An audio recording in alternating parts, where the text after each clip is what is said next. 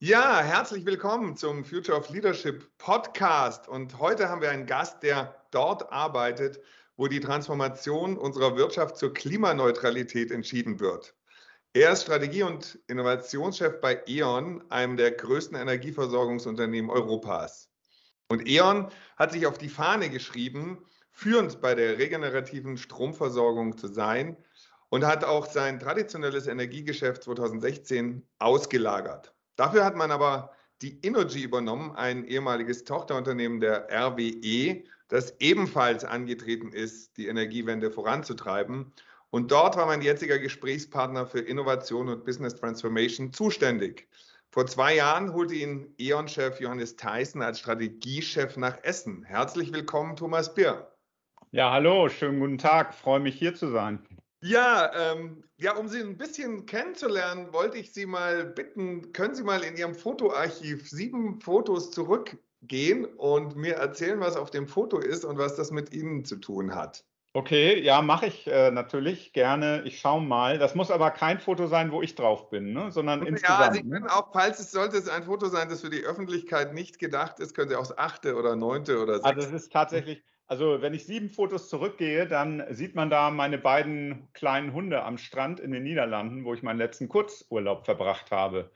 Und äh, das Bild, also ist natürlich ein Volltreffer, sagt eine Menge über mich aus. Äh, die beiden Hunde sind natürlich die absoluten Schätze und äh, ja, also mein Motto ist, ein Leben ohne Hund ist zwar möglich, aber sinnlos. Ne? Ja, witzig ist, bei mir ist tatsächlich das siebte Foto auch ein Foto von meinem Hund. Äh, ich bin in der Corona-Krise auf den Hund gekommen sozusagen und habe jetzt äh, da ein, ein Jagdhund-Mischling. Was sind denn Ihre beiden? Es sind zwei kleine äh, Dackel, zwei Zwergdackel, Zwergrauhaardackel.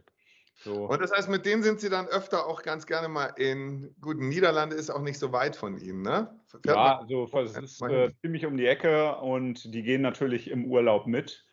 Ähm, egal wo wir hinfahren, äh, fahren die beiden mit, natürlich. Hm.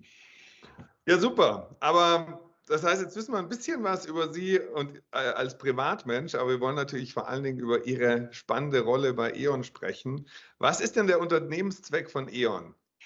Ähm, ja, da gibt es, also auf die Frage gibt es natürlich eine formale Antwort und eine emotionale Antwort. Also die formale Antwort kann man immer im, im Handelsregister nachlesen. Ne? Betrieb von Energieversorgungsnetzen, Verkauf von Strom, Gas, Wasser an Kunden etc. und sowas alles. Ähm, die emotionale Antwort gefällt mir natürlich viel besser. Und die heißt, wir bringen gute Energie zu den Menschen. Mhm. Und das mag ich ganz gerne, weil es im positiven Sinne so schön doppeldeutig ist. Ne? Äh, da ist einmal die gute Energie im technischen Sinne. Unsere Energieversorgungsnetze nehmen in Europa die Energie von über einer Million erneuerbaren Anlagen, also von der Photovoltaikanlage auf dem Dach bis zum Windpark ähm, auf und bringen die Energie zu den Kunden. Ähm, und das ist natürlich im übertragenen Sinne auch so, nämlich mit unseren nachhaltigen Produkt- und Lösungsangeboten helfen wir unseren Kunden, ihrerseits grüner und nachhaltiger zu werden. Und damit bringen wir gute Energie auch im emotionalen Sinne zu den Menschen. Also wir bringen gute Energie zu den Menschen. Das ist äh, unsere, unser Unternehmenszweck. Also den finde ich super, weil ich habe für mich so auch den Zweck, ich bringe positive Energie zu den Menschen. Also von daher passt das gut zusammen. Und was macht man so als Strategie- und Innovationschef bei E.ON an so einem ganz normalen Arbeitsalltag? Gibt es den überhaupt einen ganz normalen? Ja, das wäre jetzt so mein erster Gedanke. Ich überlege gerade, was so ein normaler Arbeitsalltag ist. Denn eigentlich, das macht diesen Job ja so spannend und, und auch so interessant. Eigentlich ist jeder Tag anders. Aber wenn ich mal darüber nachdenke, der rote Faden in meinem Berufsalltag ist natürlich Kommunikation und Austausch. Ich habe, äh, wenn ich damit mal anfangen kann, ich habe ein tolles Team aus acht Führungskräften und über 80 Mitarbeitern äh, mit sehr unterschiedlichen Aufgaben, übrigens auch mit sehr unterschiedlichen kulturellen und fachlichen Hintergründen. Ne? Mhm. Ähm, und jetzt muss man natürlich ein bisschen unterscheiden zwischen, was war vor Corona der Arbeitsalltag, was ist nach Corona. Im Moment ist natürlich der Tagesablauf oft morgens Teams oder Zoom starten und dann bis abends nur noch über die Mattscheibe kommunizieren, ja.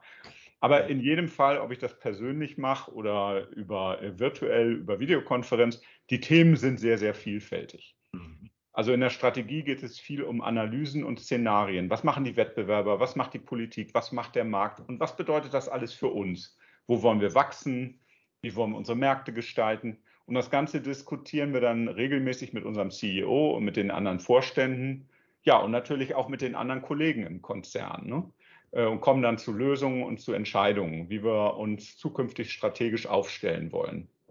Und ähm, wenn ich auf die Innovationstätigkeiten eingehen darf, äh, die gehören ja auch zu meinen Aufgaben, ja, da, die reichen natürlich von der Vorstellung und Durchsprache interner neuer Projekte ähm, über den Austausch mit Universitäten und Thinktanks bis hin zur Vorstellung der Startups, mit denen wir zusammenarbeiten. Ne? Und ähm, was ich übrigens auch oft und sehr gerne tue, ist unsere operativen Standorte zu besuchen, die Regionalgesellschaften in Deutschland oder unsere ausländischen Gesellschaften. Und ich nehme dann an deren Vorstandssitzung teil, schaue mir die Baustellen oder Anlagen und Projekte an und versuche herauszufinden, was bewegt die Leute, die für uns Kollegen hier in der Zentrale die Gehälter verdienen müssen und die Wertschöpfung dieses Konzerns am Ende liefern müssen. Ne?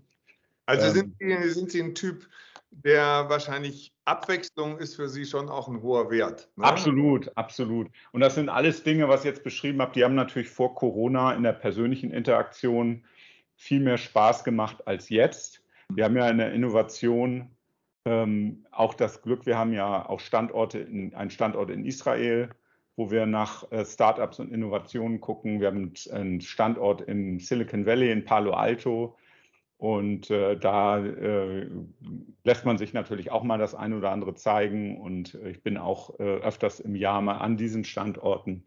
Äh, aber jetzt haben natürlich in den letzten Jahren eher weniger. Aber es ist ganz spannend, Herr Birr, dass Sie vorher äh, betont haben, dass Ihr Team sehr viele unterschiedliche Hintergründe hat. Sie haben jetzt auch die verschiedenen Standorte gesagt und ich habe so das Gefühl, Sie sind ja dann der, der auch so immer versucht, das große Big Picture zu erkennen und zu sagen, wo gehen wir eigentlich insgesamt hin. Ist denn Diversität wichtig für Strategie und Innovation? Also welche Bedeutung hat das für? Ja, ich denke schon. Also ähm, ich glaube, dass man ähm, aus der Diversität heraus, wenn man mit Menschen zusammenarbeitet, mit unterschiedlichen kulturellen, aber auch professionellen Hintergründen, dass man da oftmals den Impuls kriegt, dass man querdenkt, dass man nochmal mit ganz anderen Blickwinkel auf Dinge guckt ähm, und dass das gerade in der Strategie äh, einen doch schon sehr viel weiterbringt. Ne? Also ich profitiere da sehr von. Und äh, mir gibt das auch eine Menge, also ich komme wirklich auf Gedanken, auf die, man, auf die ich sonst so nicht gekommen wäre, ganz klar. Und wo ist denn für Sie der beste Ort, über Strategie und Innovation nachzudenken? Ja, da, also das ist. Der hat immer unter der Dusche seine besten Ideen gehabt. Ich weiß nicht, wo Sie die. das ist bei mir total ortsungebunden, muss ich sagen. Ne? Bei sportlichen Aktivitäten kommen mir immer gute Ideen, zum Beispiel beim Laufen oder beim Reiten. Ähm, sehr viel natürlich in der Diskussion und Interaktion mit meinen Leuten. Ähm, oder natürlich äh, auch, wenn ich mit Managern und Mitarbeitern anderer Konzerne äh, rede und dann feststelle, die haben zum Teil ähnliche Herausforderungen, kommen zu anderen Lösungen. Das äh, inspiriert dann schon. Aber das hat irgendwie vom, mit dem Ort nichts zu tun. Ich, ich weiß, es gibt, ich kenne auch Leute, die sagen, ich mache einen Waldspaziergang, dann habe ich die besten Ideen. Ähm, das, äh, da habe ich irgendwie kein Muster, ehrlich gesagt. Aber was ja wahrscheinlich schon wichtig ist, dass Sie, wenn Sie so viele Meetings haben, so viele Leute treffen, dass man dann auch immer mal Zeit für sich hat, damit die ganzen Informationen überhaupt verarbeitet werden können. Oder wie ist das bei Ihnen?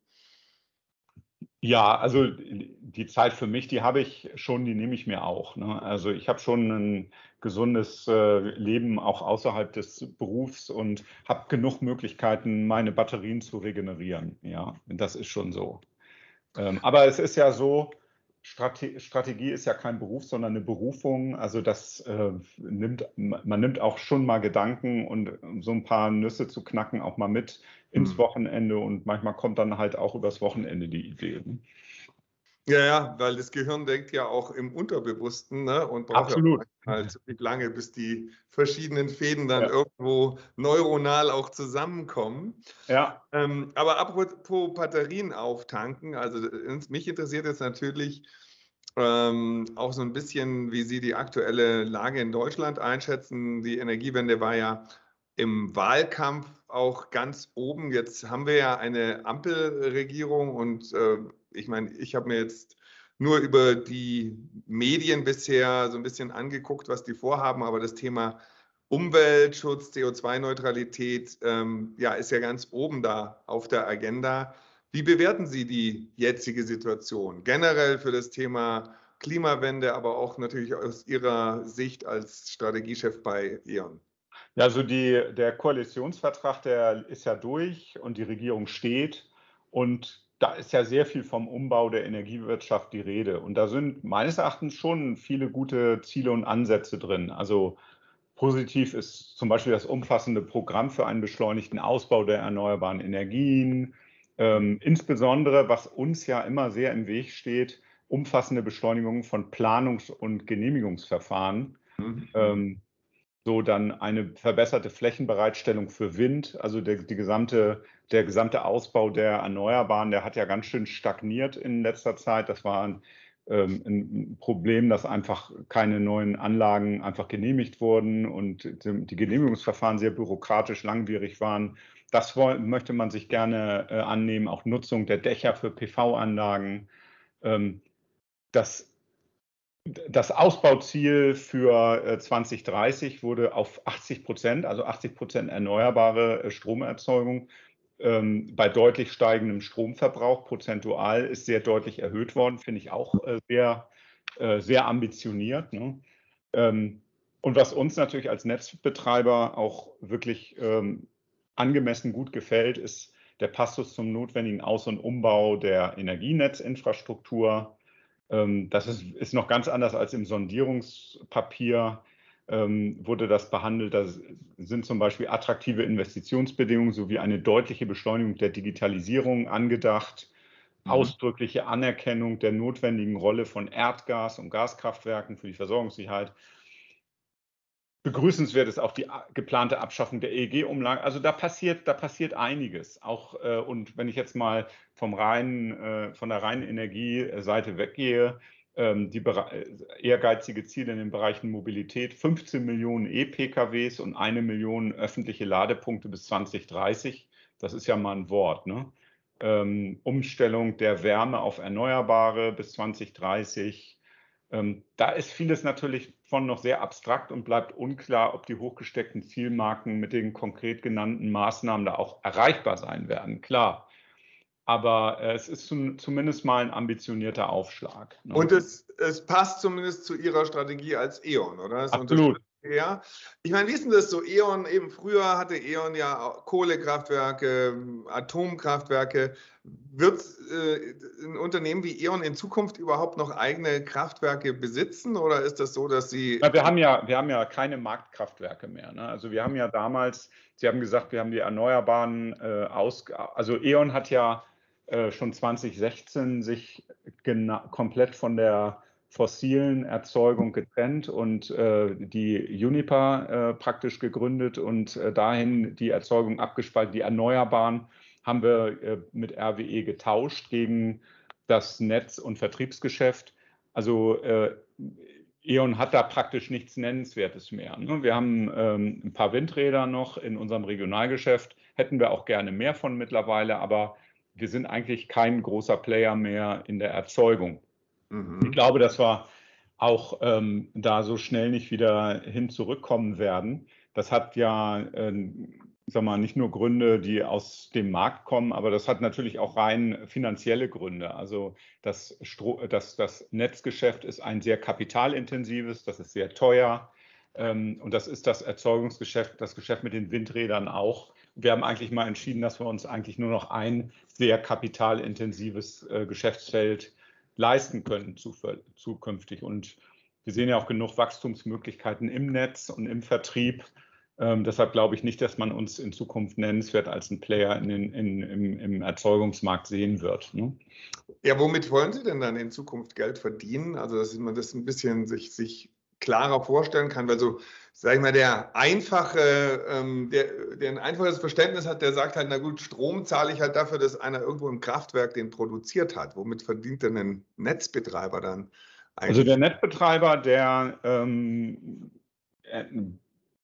baut praktisch die Verteilnetze und das tun wir ähm, wir, wir, sind einer der größten äh, Verteilnetzbetreiber äh, in Europa Mhm. Und das Geschäftsmodell ist so, dass wir ähm, diese, für diese Netze, das ist ja regulierter Bereich, mhm. ähm, dass wir uns um Konzessionen bewerben müssen in Deutschland, äh, dass wir den Gemeinden anbieten, dass wir die Netze in ihrem Gemeindegebiet bauen und betreiben. Und dann kriegen wir den äh, Zuschlag oder andere, aber sehr oft kriegen wir den, Gott sei Dank. Also von den 9.000, äh, von den 20.000 Konzessionen in ganz Deutschland äh, haben wir äh, 9.000 ungefähr. Ähm, die werden dann auf Zeit vergeben. Und dann haben wir da die äh, Kolleginnen und Kollegen, die unser Netz erweitern, äh, ausbauen. Und dafür kriegen wir ein über die Netznutzungsentgelte. Äh, also jeder, jeder, egal wer in einer Gemeinde den Kunden versorgt, indem wir die Netze betreiben, es geht immer ein Teil für unsere Netze ab dann. Ne? Mhm. Ähm, da guckt natürlich, weil es ein sogenanntes natürliches Monopol ist, da guckt auch ein Regulator drauf, ähm, dass diese Netzentgelte nicht zu hoch sind, setzen uns auch einen Anreiz. Wir sprechen von einer Anreizregulierung, dass das über Zeit auch äh, weniger werden muss. Also, dass wir auch angehalten sind, sie möglichst effizient zu betreiben. Mhm. Und die mhm. große Aufgabe hier ist, weil diese Netze immer mehr erneuerbaren Strom aufnehmen müssen. Also wir haben, äh, wie ich vorhin gesagt habe, in unseren Netzen über eine Million erneuerbare Anlagen, die einspeisen, klein, mhm. groß. Ähm, wir müssen immer stärker digitalisieren, weil wir bauen im Prinzip das, die gesamte Architektur der Energiewirtschaft zurzeit um von zentraler Versorgung auf dezentrale Versorgung. Ne? Und das heißt also, Sie, ähm, das heißt, diese eine Million äh, Einspeisepunkte. Über, ne? Mhm, ja. über Million, die gehören nicht alle Ihnen, sondern das sind äh, Partner. Aber Sie bündeln sozusagen. Nein, das sind, das sind zum Teil sind das Privatleute, die sich äh, Photovoltaik aufs Dach setzen. Und ja. sobald die das machen, ähm, sind wir verpflichtet, diesen äh, den anzuschließen, äh, den, diese, diese äh, Photovoltaikanlage und den Strom auch aufzunehmen und weiter zu verteilen. Und äh, das ist ähm, natürlich eine, auch eine gewaltige technische Aufgabe, weil äh, die gesamte Architektur des Netzes war vor 20 Jahren ja so, dass wir in, irgendwo ein zentrales Großkraftwerk hatten und dann wurde von oben nach unten durchverteilt. So waren die Netze gebaut. Und das geht jetzt immer mehr in die Richtung, dass äh, dezentral eingespeist wird und auch dezentral verteilt wird. Ne? Dann, das ist praktisch ein völlig anderes Netz, was wir mhm. zurzeit bauen müssen. Ne? Und das ist schon technisch sehr anspruchsvoll. Und das ist eigentlich die, äh, der, der größte Erlösbringer bei der E.ON und dann äh, sind wir der, die größte Vertriebsgesellschaft für Privatkunden in Europa. Wir haben über 50 Millionen Kunden von der Türkei bis äh, nach England hoch. Und äh, da, äh, da bieten wir unseren Kunden möglichst attraktive Produkte für Gas- und Stromversorgung und Wasserversorgung an und äh, da kaufen wir dann den Strom aus dem Markt oder das Gas und verkaufen das an unsere Kunden und da haben wir dann eine kleine Marge für. Ne? Und diese kleine Marge bei vielen Kunden, bei über 50 Millionen Kunden, ist halt auch eine interessante Einnahmequelle für uns. Damit verdienen wir unser Geld. Übrigens von der Margensituation äh, gar nicht so viel schlechter, als wenn ich Großkraftwerke hätte und muss den Strom dann mit einer Marge weiter verkaufen. Spannend. Und ich meine, das Interessante an dieser dezentralen Stromversorgung ist doch, ich habe mal gehört, dass bei so zentraler Stromversorgung ja auch wahnsinnig viel Energie im Netz verloren geht, sozusagen auf dem Transport. Das heißt, können, werden dadurch Stromnetze auch effektiver, also dass weniger Strom, der produziert wird, verloren geht und mehr bei dort ankommt, wo er auch gebraucht wird? Das ist so. Also die, ähm, der Strom, äh, der, die Stromverluste, Netzverluste werden natürlich so umso größer, je weiter ich transportieren muss. Und wenn ich äh, in kleinräumigen Netzwerken sowohl erzeuge als auch verbrauche, sind das natürlich geringere äh, Netzverluste. Das ist schon richtig. Aber jetzt hat ja komischerweise der Anteil an Kohlestrom, zumindest hatte ich den Eindruck, in den letzten Monaten wieder deutlich zugenommen, hat die Windkraft wieder überholt. Ähm, ein Drittel der Stromversorgung kommt durch die Verbrennung von äh, Stein- und Braunkohle. Andererseits wird gerade elektrifiziert wie der Teufel. Die Automobilindustrie ähm, setzt auf Elektroautos. Ähm, wie Sie gesagt haben, es werden immer mehr Ladestationen gebraucht. Wie passt denn das alles? Also wie ist denn da eine Energiewende zu schaffen? Irgendwie für jemanden wie mich klingt das alles sehr äh, das, das passt irgendwie nicht zusammen. Ja? Also der Bedarf wird immer höher, aber ähm, kommt man denn da überhaupt mit regenerativen äh, Stromquellen nach äh, bis realistisch bis 2030? Also halten Sie das für realistisch?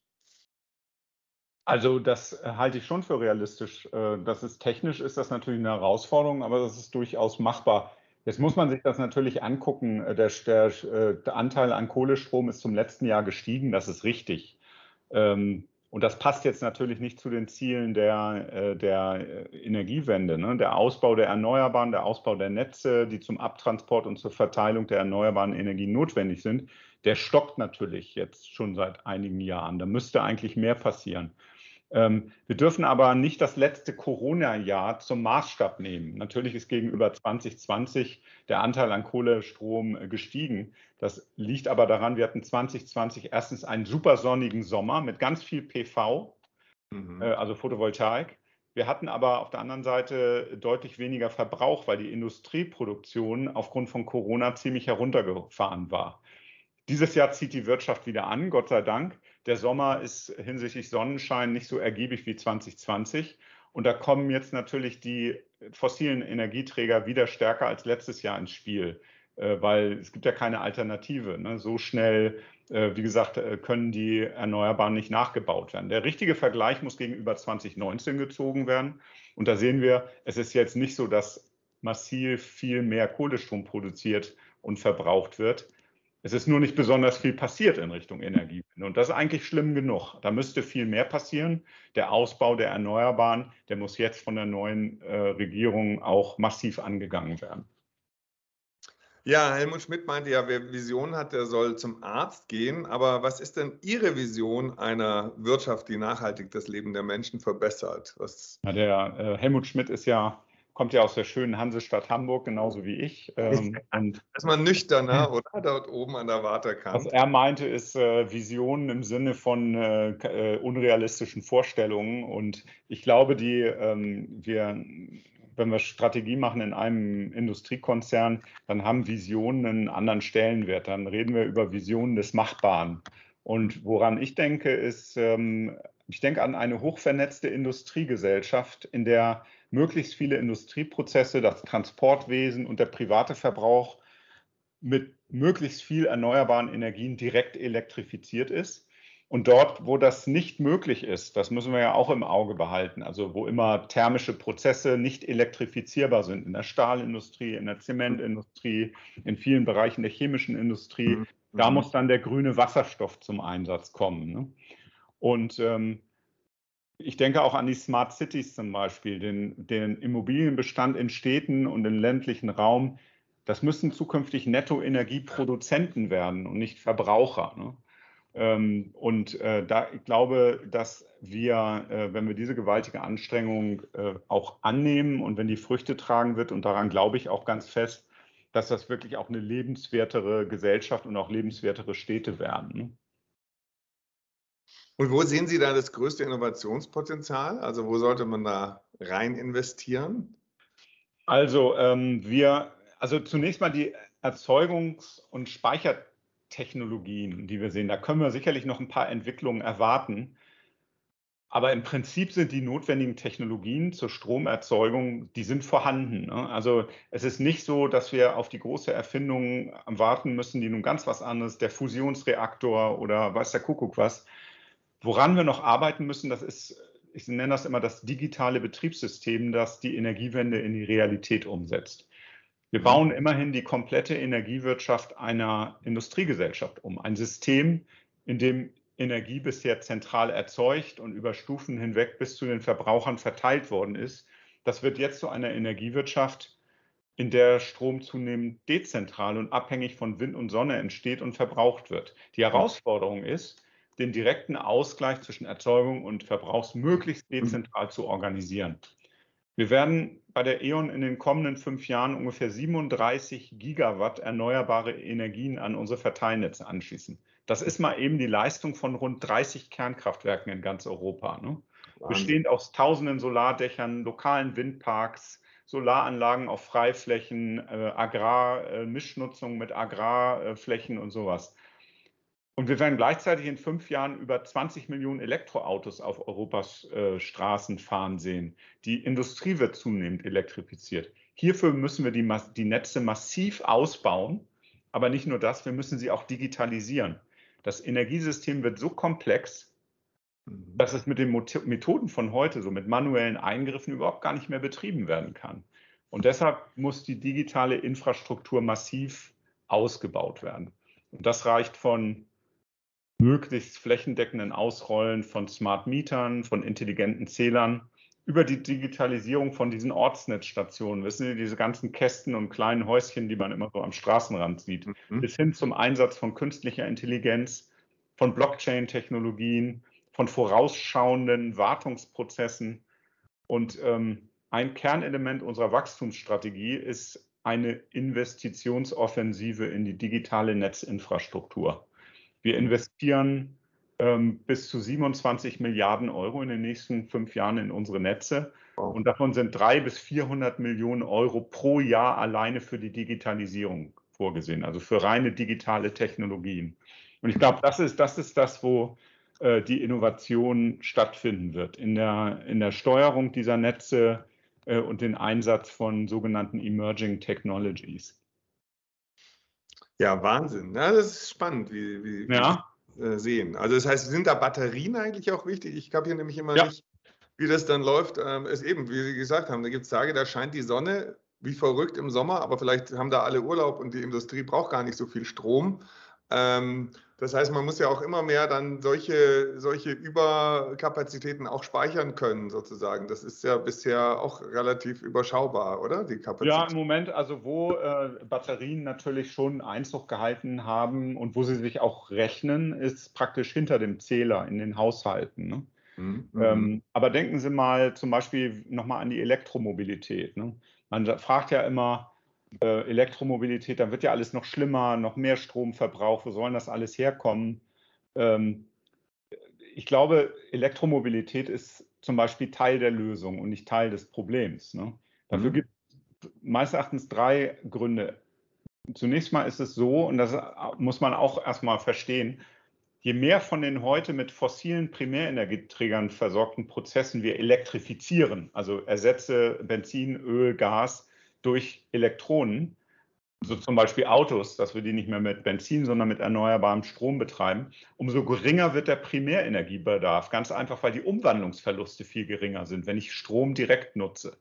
Während beim Verbrennungsmotor ja zum Teil, wenn ich in der Stadt rumfahre, nur 10 Prozent der Primärenergie überhaupt in Bewegung umgesetzt werden. Mhm. Also insgesamt wird der Primärenergiebedarf sinken, wenn ich komplett auf Strom umstelle.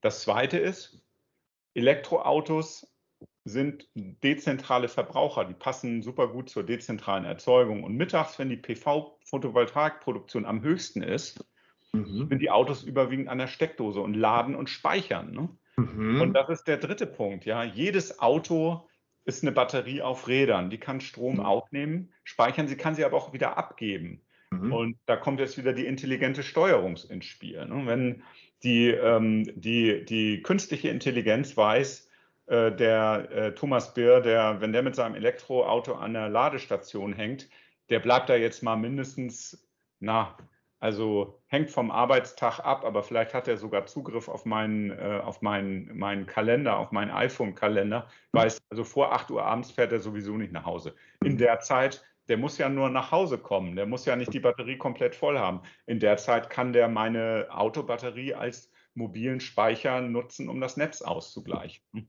Und das sind so die Lösungen, äh, an die wir ran müssen. Äh, Speicher auf Rädern, Speicher in den Häusern, Speicher auch zukünftig in der Hochspannung, in den Hochspannungsnetzen. Und ähm, das müssen wir alles intelligent steuern. Ja, klingt spannend, klingt auch nach einer komplexen Aufgabe. Und ähm, sicher für einen Strategiechef ist da einiges zu tun, aber Herr Birr, Sie interessieren sich ja auch sehr für das Thema Leadership. Sie haben auch einen eigenen Blog, wenn ich das richtig gesehen habe, wo Sie über Leadership mhm. schreiben. Ähm, warum? Also, was interessiert Sie an dem Thema? Also Führung ist ja immer zentral für, die, für, die, für das Management von Veränderungsprozessen. Und ähm, diese, glaube, man braucht für eine Veränderung in die richtige und in die gute Richtung braucht man gute Führung. Ja? Also Menschen, die die Zukunftsvision positiv verkaufen können, nicht als Belastung oder als Bedrohung, sondern als eine Chance. Äh, und das ist für mich eine, eine, Führungsaufgabe. Denn am Ende ist das größte Asset, was unser Unternehmen hat und viele andere auch, sind die Menschen, die arbeiten und die mit, auch mit viel Passion kommen und nicht nur um Geld zu verdienen. Und ähm, dem, muss man, dem muss man helfen, irgendwie die Perspektiven zu entwickeln. Von daher halte ich Führung für wichtig. Und jetzt ist ja E.ON, wie Sie gesagt haben, das war ja mal quasi ein monopolistischer Energieversorger, also sehr, sehr bürokratisch, wahrscheinlich auch mit sehr langfristigen Planungszyklen. Man musste sich ja auch, denke ich, gar nicht so viel Gedanken über die Kunden machen. Die waren halt irgendwo und haben jeden Monat eine Rechnung gekriegt. Wie kann man denn in so einem Umfeld innovativen Unternehmergeist wecken? Ist das eine Herausforderung? Also da dieser Mind ja, also lassen Sie mich das ein bisschen anders beschreiben. Also die Welt, die Sie da beschreiben, die gibt es ja eigentlich seit 20 Jahren nicht mehr. Der hm. Wettbewerb um Kunden und um Netzkonzessionen, den haben wir ja schon seit einigen Jahren und wir bestehen diesen Wettbewerb ja ganz gut. Will heißen, unsere Basis aus 50 Millionen Kunden in Europa ist überwiegend stabil und hm. wächst auch in einigen Märkten ganz eindrucksvoll. Also wir machen da sicherlich was ähm, Wett, den Wettbewerb betrifft und das Angebot, was wir bei den Kunden, an die Kunden machen, auch eine ganze Menge richtig. Ich denke aber, wir stehen als Energiewirtschaft im Allgemeinen und als E.ON im Speziellen vor den Herausforderungen, die fast alle Industriebranchen haben. Unser Geschäft sieht eine massive Transformation. Und in diesen Zeiten, da gewinnt in der Regel nicht der Große über den Kleinen, sondern der Anpassungsfähige über den weniger Anpassungsfähigen. Ne? Mhm. mhm. Und ähm, diesen, diesen innovativen Unternehmensgeist wecken wir schlicht durch Aufdecken und Beseitigen von Innovationshemmnissen, Abbau von Hierarchien, Unterstützung von Widerspruchsgeist und einer Fehlerkultur. Ne? Also wir gehen da ja auch in und sagen, wo, wo hängt es denn bei einem Unternehmen wie E.ON? Ja, wir sind nun mal ein hierarchisches Unternehmen. Wir gucken halt gerne nach oben und sehen, was ist, äh, sag mal, Tone of the Top und, und richten uns danach. Und ähm, der Vorstand, der verlangt das ja eindrücklich, widerspricht uns, bringt unsere Ideen, redet uns nicht nach dem Mund und das muss man aber auch erstmal lernen. Ne? Mhm. Ähm, dann nochmal, was wir vorhin schon gesagt haben, äh, Förderung von Diversität zwischen Kulturen, Geschlechtern, kulturellen, professionellen Hintergrund, das bringt frische Ideen rein. Und wichtig ist, dass man das lebt. Ja? Also man erreicht das nicht, indem man entsprechende Plakate in den Aufzug hängt nach dem Motto, ab heute sind wir innovativ. Das ist ein kultureller Veränderungsprozess, der ganz oben im Unternehmen starten muss, sonst passiert dann nämlich gar nichts. Ne? Und der muss dann durch alle Ebenen des Unternehmens laufen. Also das heißt, sehen Sie Führung schon auch als einen entscheidenden Hebel, um die Strategien, die Sie sich überlegen, auch tatsächlich in Aktion zu bringen. Absolut. Den Transformationshebel quasi. Ja, also Führung muss in diesem Prozess klare Leitplanken setzen, klare Zielbilder definieren, aber auch innerhalb dieser auch Freiräume zulassen, das ist ganz wichtig. Führung muss, ja, ich sag mal, Orientierung und Vorbild in so einem Prozess liefern, positive Rollenmodelle liefern. Ja, die Leute müssen auch sagen, ah, guck mal hier, das sind die Vorbilder, an denen wir uns orientieren können. Wir müssen auch in der Lage sein, Erfolge zu würdigen und zu honorieren. Also Leute müssen auch Feedback bekommen. Ne? Das ist, ähm, sind für mich ganz wichtige Führungsprozesse innerhalb, der Veränder innerhalb von Veränderungsprozessen.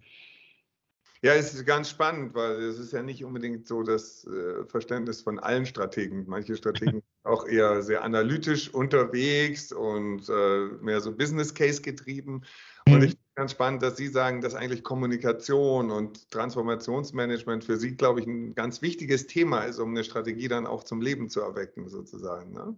Mhm. Und was ist denn das so, was Sie nachts manchmal nicht schlafen lässt? Was sind so aus Ihrer Sicht die größten Herausforderungen in Ihrer Position, wo Sie sagen, da also äh, zunächst mal schlafe ich immer durch, ja. Äh, das, äh, davon hält der Job mich nicht ab. Äh, ich habe überhaupt keine Schlafprobleme. Ähm, aber ich weiß, was Sie meinen, ja. Ich weiß, was Sie meinen. Also was macht mir Sorgen äh, und was mir Sorgen bereitet, ist oftmals die Frage, sind wir eigentlich agil und veränderungsbereit genug, um die Herausforderungen in unserem Business nicht nur zu bestehen, nicht nur defensiv zu denken, sondern in diesem Markt zu gewinnen, ja, vorne wegzugehen, ja. Ähm, ich sehe in unserer Organisation, weil ich natürlich auch extrem viel darauf achte. Ne? Ich sehe zu oft zu viel Beharrungsvermögen, zu viel Silo-Denken, Abteilungsdenken. Und da frage ich mich immer, sind wir eigentlich schnell genug? Sind wir eigentlich gut genug? Ne? Sind wir dicht genug am Kunden? Und haben wir den, haben wir den richtigen Biss und haben wir den richtigen Hunger? Ne? Das ist, äh, das treibt mich manchmal um. Ähm, ich bin natürlich auch Nutzer unserer Produkte. Ähm, und äh, wenn ich sehe, dass unsere Produkte mich nicht zufriedenstellen und andere Produkte besser sind, das macht mich ganz kirre. Und ähm, ja, was glauben Sie, sind da so die wichtigsten Anforderungen auch an Führungskräfte, um diesen zunehmenden Wandel auch, auch gut zu steuern? Und wie gehen Menschen in Führungsrollen auch mit der damit verbundenen Unsicherheit äh, um? Das ist natürlich ganz unterschiedlich und äh, das, da ist auch, ähm, auch nicht jeder für geboren, muss man auch ganz klar sagen. Aber ich glaube, was bei uns hilft, ist die Tatsache, dass dieser Wandel ja in der Tat unseren Geschäftsmodellen sehr in die Karten spielt. Ne? Mhm. E.ON ist nun einmal die Energiewende-Company in Deutschland. Ne? So, und ähm, wir haben ja auch äh, 20 Jahre lang ordentlich Gegenwind gekriegt. Ne? Da standen wir einfach auch oftmals äh, halt gegen den gesellschaftlichen, politischen Mainstream. Mhm. So, und vieles, was heute in unseren Märkten gerade passiert, bedeutet für uns Wachstum, und Wachstum bedeutet Entwicklungsmöglichkeiten für Mitarbeiter, für Manager. Ähm, wir müssen uns zwar in einigen Bereichen, aber in vielen eben auch nicht komplett neu erfinden. Und damit ist das in der Tendenz auch schon mal einfacher, positive Botschaften zu vermitteln, eine gute, inspirierende Story zu erzählen. Ne? Ähm, wir sind keine Hersteller von Autos mit Verbrennungsmotoren, von denen ich weiß, in zehn Jahren gibt es die nicht mehr, ne? sondern das, was wir machen, das, äh, das schreit die Welt momentan mehr davon, so viel wie geht. Ne? Man muss auch auf der anderen Seite ein Thema sehen. Ein Teil, ein großer Teil des E.ON-Markenkerns ist auch Stabilität und Verlässlichkeit, der vom Markt auch wirklich gewollt und honoriert wird. Und die Menschen sehen, dass zum Beispiel nach der Flutkatastrophe in NRW oder in Rheinland-Pfalz unsere Leute da waren und in kürzester Zeit wieder Strom und Gas zu den Menschen gebracht haben. Ähm, es waren Ereignisse, ich weiß nicht, ob man die hier gerade so mitgekriegt hat. Äh, der Tornado in Tschechien, der ist, im Prinzip hat er unser Netz abgeräumt, unser Stromnetz. Mhm. Ähm, diese, diese Waldbrände in der Türkei, das waren überwiegend unsere Netzbetreiber, die da betroffen waren. Dann arbeiten die Leute Tag und Nacht, weil sie getrieben sind von der Passion. Die Menschen verlassen sich auf uns, die wollen von uns äh, wieder Strom haben. Ne? Ähm, und auf der anderen Seite muss man auch sehen, wie unser Geschäft funktioniert. Wenn wir heute einen neuen Transformator irgendwo ins Netz einbauen, ja, dann steht er 50, 60 Jahre da. Ne? Da kann an Innovation jetzt kommen, was will. Der ist investiert und der steht da und der wird jetzt auf 50, 60 Jahre abgeschrieben. Ähm, von daher muss man, glaube ich, in einem Unternehmen wie dem unseren Innovation auch sehr ähm, sehr nah an der Materie und nah an unserem Geschäft verkaufen und keinen Hype davon machen. Ne? Dann, dann erreicht man auch die Leute nicht, die jeden, jeden Tag dafür einstehen müssen. Es gibt Bereiche, da haben wir diese, diese exponentiellen Innovationsgeschichten äh, tatsächlich, insbesondere was Digitalisierung und sowas betrifft, aber in vielen Assets eben auch nicht. Ne? Und dann sollte man den Leuten auch kein dummes Zeug erzählen. Ne? Ja, aber es ist wirklich spannend, was Sie sagen. Sie sind ja eigentlich schon das Nervensystem der Gesellschaft, ne? muss man wirklich sagen. Das ist natürlich mhm. Was, also wenn es äh, die Netze nicht gibt, die elektrischen Netze, ich merke das ja schon immer, wie meine Töchter reagieren, wenn sie ihr Handy nicht rechtzeitig aufgeladen haben und das mal eine halbe Stunde nicht nutzen können, dann mhm. werden sie schon hochgradig nervös. Ne? Ja. Das ist, das ist schon äh, super, super spannend. Das heißt, dann ist E.ON ja wahrscheinlich auch ähm, durchaus ein, ein, beliebter Arbeitgeber bei jungen Menschen, oder? Haben Sie das Gefühl, dass, dass das zieht, so Ihr Markenkern und Ihr, Ihr Unternehmenszweck bei jungen Talenten? Also wir sind im, Im, Großen und Ganzen haben wir ähm, noch keine Schwierigkeiten, junge Talente anzuziehen. Also die, äh, die Ingenieur, insbesondere in den ingenieurgetriebenen Berufen haben wir starken Zulauf von den, äh, von den Universitäten. Es gibt natürlich den sogenannten War, War of Talents, den gibt es natürlich in einigen Bereichen schon. Also da haben wir genau die gleichen Herausforderungen wie andere Unternehmen, wenn es um ähm, UX-Designer geht, wenn es um äh, sagen wir, Manager in agilen Arbeitsmethoden geht, allen, was in irgendeiner Form mit, ähm, mit, mit, mit Digitalisierung zu tun hat, da kämpfen wir um jedes Talent ähm, auf Augenhöhe mit allen anderen Großkonzernen, die sich in dem Bereich bewegen. Und da muss man schon gute Argumente haben, wenn ein äh, junger äh, Softwareingenieur ein Angebot von Google hat, dass man ihm sagt, ach komm doch mal zu E.ON. Ne? Also das will ich nicht verhehlen.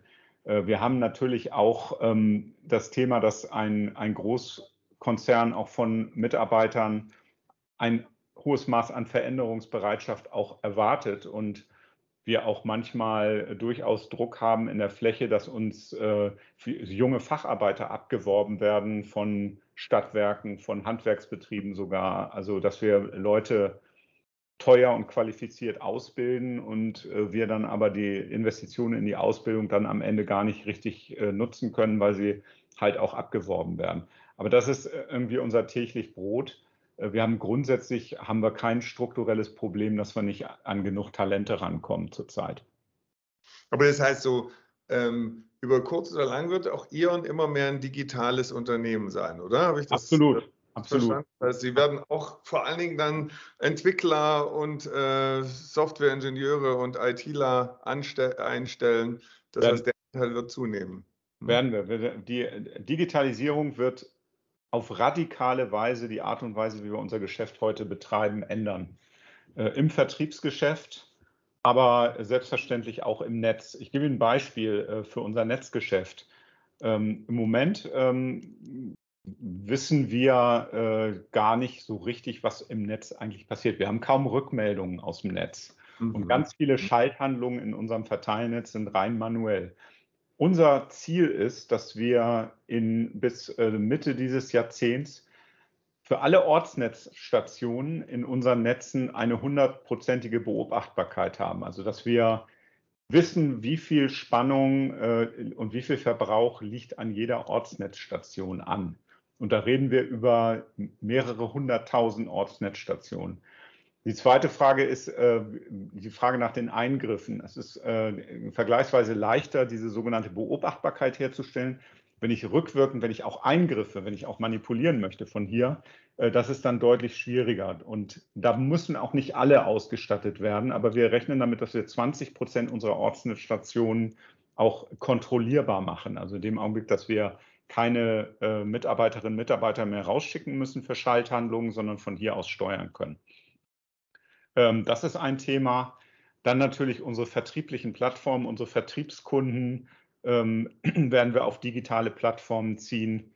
Wir haben heute zum Beispiel die Situation, dass wir dass ein Kunde bei uns äh, einen Stromliefervertrag abschließen kann. Der kann ein, ähm, eine, äh, eine Photovoltaikanlage für sein Haus bei uns kaufen und einen Ladeanschluss für sein Auto kaufen. Mhm. Das landet bei drei verschiedenen Abteilungen bei der E.ON oder bei einer Regionalgesellschaft der E.ON. Es ist gut möglich, dass die gar nichts voneinander wissen. Dass wir gar nicht, dass wir da einen Kunden haben und wissen gar nicht, dass er in drei Geschäftsbereichen unser Kunde ist. Also diese One Customer Identity, dass wir auch in der Lage sind, ähm, ihn schneller und besser mit besseren Produktangeboten zu bedienen. Ähm, das ist eine, eine riesen Digitalisierungsaufgabe für unsere über 50 Millionen Kunden. Ne? Ja, jetzt zum Abschluss vielleicht nochmal, weil Sie wissen ja, ähm, dass vor allen Dingen auch viele junge Talente hier diesen Podcast hören. Wenn diese jetzt fragen würden, Herr Birr, was zeichnet eigentlich eine gute Führungskraft aus? Was muss ich eigentlich können, wenn ich mich für eine Führungslaufbahn entscheide? Was würden Sie denen da für Tipps an die Hand geben? Also ich glaube, was sich verändert hat im Vergleich zu vor 20 Jahren äh, ungefähr äh, zu heute ist, ähm, die, Sie müssen heute als Führungskraft in der Lage sein, zu inspirieren und eine Zukunftsvision verkaufen mhm. ja, an die Mitarbeiter. Ähm, Sie müssen äh, dabei aber auch sehr authentisch sein. Sie müssen glaubwürdig sein. Ich hatte ganz früher, als ich in diesen Job eingetreten bin, hatte ich mal eine, eine, eine Führungskraft, einen Vorstand, die hat mir gesagt, am besten ist ein Führungsmodell, was sag mal, strukturell so aufgebaut ist, das Organigramm, dass ich da auch Schimpansen reinsetzen kann und der Laden läuft trotzdem. Und das hat sich radikal gewandelt. Die Führungskraft von heute muss in der Lage sein, eine Vision zu verkaufen an seine Mitarbeiter, die Mitarbeiter mitzunehmen auf den Weg in Richtung dieser Vision. Er muss gar nicht der beste Fachmann oder die beste Fachfrau sein. Im Gegenteil, also ich persönlich, ich, alle meine acht Führungskräfte sind in ihrem speziellen Fachgebiet dreimal so klug wie ich, können dreimal so gut äh, ihren Job machen, wie ich es ihnen sagen könnte. Ähm, aber die Frage, wo geht das Ganze eigentlich hin? Also was ist der, weshalb stehen wir eigentlich morgens auf und gehen zur Arbeit? Ja? Ähm, das ist, glaube ich, das, das Thema, äh, das äh, Führung der Zukunft verlangt. Ja, ja weil ich meine, das finde ich interessant, dieses Schimpansenmodell, weil ja. letztlich, ähm, das ist ja noch ein bisschen dieser tayloristische Ansatz gewesen. Und in Zukunft, ähm, die Wertschöpfung findet ja wahrscheinlich gerade auch bei bereichsübergreifender Zusammenarbeit und Vernetzung statt. Das heißt, man kann gar nicht mehr so in Silos denken und die optimieren, sondern man muss ähm, gerade an den Schnittstellen auf neue Ideen kommen. Und dazu ist wahrscheinlich ein Verständnis der, des Whys und der Vision wichtig, dass man über diesen Tellerrand überhaupt hinausdenken kann. Ja, klar, also ich meine, ein holistisches Verständnis für äh, die Technik, die man, äh, für die man verantwortlich ist, ist, schadet natürlich auch nicht. Das will ich damit nicht in Abrede stellen. Ich sage jetzt einfach nur, der reine Fachmann, äh, der reine äh, äh, Spezialist, der äh, ist meines Erachtens äh, für Führungsaufgaben heute deutlich weniger gefragt als äh, in der Vergangenheit. Ja, und wenn Sie so zurückblicken und sollten jungen Leuten so eine zentrale Erkenntnis aus ihrem bisherigen Berufsleben mitteilen, einen wesentlichen äh, Rat, wie würde der lauten, Herr Böhr? Also ich sage, seid authentisch und verbiegt euch nicht, lasst euch nicht verbiegen, ja, lasst euch äh, in kein Raster äh, klemmen. Damit meine ich nicht, seid disziplinlos, aber ich meine, äh, glaubt an eure Visionen und ähm, fordert, äh, glaubt nicht alles, was von oben kommt, äh, challenge das, was kommt, setzt euch damit im, mit gesunder Kritik auch auseinander. Ja. Das ist wichtig, das bringt das Unternehmen weiter.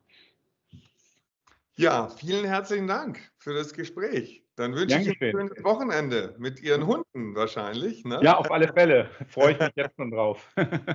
Super. Und eine schöne Weihnachtszeit wünsche ich Ihnen. Dankeschön. Wünsche ich Ihnen auch.